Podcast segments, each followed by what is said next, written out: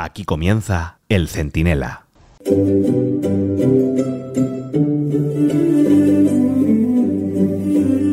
Miren, no es sencillo encontrar las palabras exactas, justas y sensatas sin perder un poco la compostura y los nervios para definirles lo que ayer vimos en el Congreso.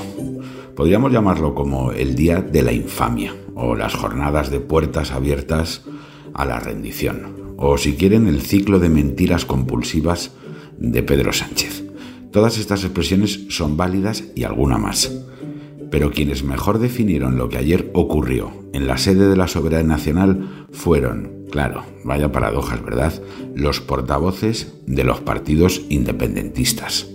Es decir, los que en esta historia son el Mefistófeles del Fausto de la Moncloa.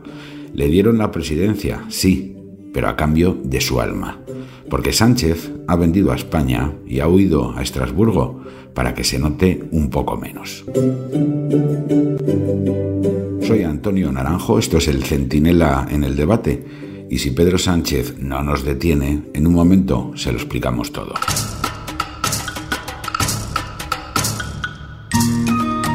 Junts, Esquerra y Bildu, vamos, los tres jinetes del apocalipsis y el cuarto pues sería el PNV, bueno, y el quinto Sumar. Bueno, pues todos ellos rompieron el relato de Pachi López, este hiperventilado que es junto a Óscar Puente, el dúo de papagayos pendencieros, vamos, que parecen los matones de una discoteca, que Pedro Sánchez saca paseo cuando está en aprietos. Así que los vamos a ver pasear muy a menudo. Todos dijeron que con la amnistía, y el propio Sánchez también en esta tournée de Jorge Javieres Vázquez y demás programas que se está haciendo, bueno, pues dijeron que con la amnistía, que dio el primer paso con la toma en consideración de la proposición de ley que la impulsa, no es el final del camino. Es solo el principio, lo dijeron una y mil veces. La meta es, como le impusieron a Sánchez, y Sánchez se dejó imponer para lograr su investidura, un referéndum de independencia. No lo digo yo, que también llevo diciéndolo muchos meses, lo dicen quienes se van a beneficiar de la amnistía y quienes han pactado con Sánchez precisamente para lograr lo que de otra manera nunca lograrían. No es un acuerdo, es un chanchullo. Y Sánchez no es un socio, es un rehén y también un cómplice. Pero había alguna duda, no creo, ¿verdad? ¿Alguien se va a atrever a seguir diciendo en adelante que con esta medida de gracia inconstitucional para el propio Sánchez hasta hace cinco minutos se va a pacificar al independentismo, mejorar su integración constitucional y perfeccionar la convivencia, como dicen todos estos con más cara que espalda? Bueno, sí, lo dijo Pachi López, que para eso está, porque Sánchez ni se atrevió a aparecer, con el mismo modus operandi que cuando tuvo que cambiar la ley del sí es sí con esa norma ayudó a más de mil agresores sexuales y con la que ahora intenta aprobar, la del sí es sí a la impunidad, auxiliará a quienes hace nada estaban en prisión por sedición o en Waterloo buscados por la justicia. Sánchez inventó una recepción al rey de Jordania, que vamos, no tenía otra cosa que hacer. Debe ser que le llamó Pedro, Pedro, que necesito verte. Y Pedro, Pedro, se puso a su disposición. Vamos, que podía haber sido cualquier otro día y además adelantó un viaje a Estrasburgo, donde comparece esta mañana para rendir cuentas por primera vez de la presidencia fracasada y rotatoria de la Unión Europea. Y bueno, lo mismo hasta se hace una foto con Puigdemont, todo ello para no tener que dar la cara y que se la pusieran colorada sus propios aliados. Porque la secuencia de estos meses es simplemente inaceptable. Pierdo las elecciones me dicen que me apoyarán solo si traiciono la letra y el espíritu de la Constitución. Me exigen una amnistía, condonar la deuda, negociar un referéndum y juzgar a los jueces que les juzgaron en comisiones de investigación infames, macartistas, que además están aprobadas ya. Y además de todo eso me imponen firmarlo por escrito y fiscalizar su cumplimiento cada, vez cada mes en Suiza, con un verificador internacional, el Carapán este de El Salvador, bueno, y encima, cuando suelto la bomba de humo de todo esto, que convertirá a los independentistas en españolazos de Copa de Veterano, Farias y Manolo Escobar, van ellos y repiten en el Congreso las condiciones innegociables del chantaje. Y se permiten además amenazar con nombre y apellidos a jueces que han hecho lo imposible por preservar la democracia y la ley. Esto dijo la rubia, esta no sé si de bote o natural, pero igual caso rubia, de Junts, la tal Miriam Nogueras.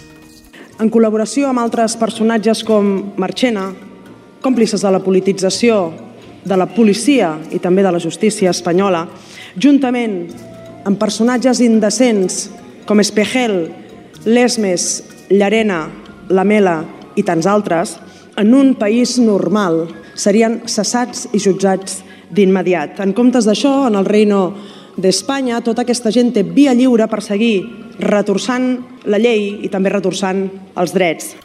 Mira, eh, Nogueras, mira, Miriam, eh, mira, bonita, en un país normal, Yarena y todos esos jueces tendrían bustos en todas las plazas de los pueblos. Y tú estarías, guapita, en la isla de las tentaciones o en algún otro programucho intentando hacer fortuna.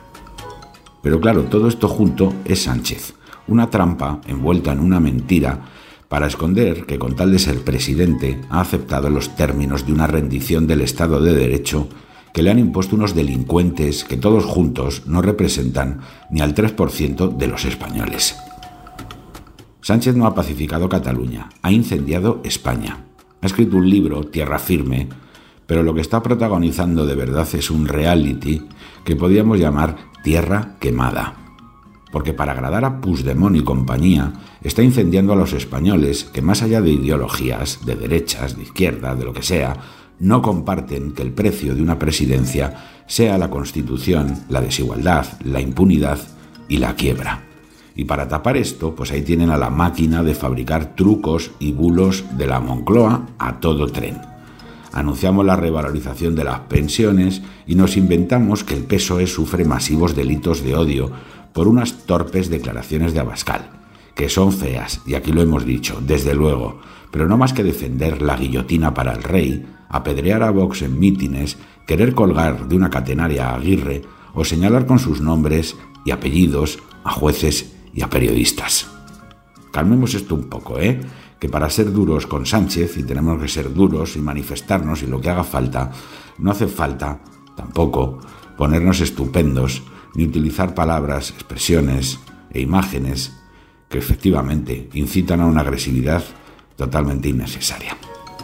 Pero bueno, ni todas las bombas de humo del planeta pueden esconder la rendición de Pedrito el de los palotes la degradación del Estado de Derecho y el peligro para la democracia que supone colar una proposición de ley de amnistía con todo lo que le cuelga. Ahora la ley, que se presentó como proposición para esquivar los informes del Consejo de Estado y del Poder Judicial, es decir, de sobaquillo con nocturnidad y alevosía, tiene por delante un largo trámite parlamentario. Pero la victoria de golpistas y de prófugos ya es absoluta. Se ha comprado su relato y ahora se convertirá poco a poco en leyes y normas para que consigan sus objetivos. Porque Sánchez se crea de Nauer, construyendo un nuevo país, pero en realidad saben lo que es Boabdil, Boabdil el Llorón, entregando las llaves de Granada. Ni las llaves, ni Granada, Pedrito, son tuyas.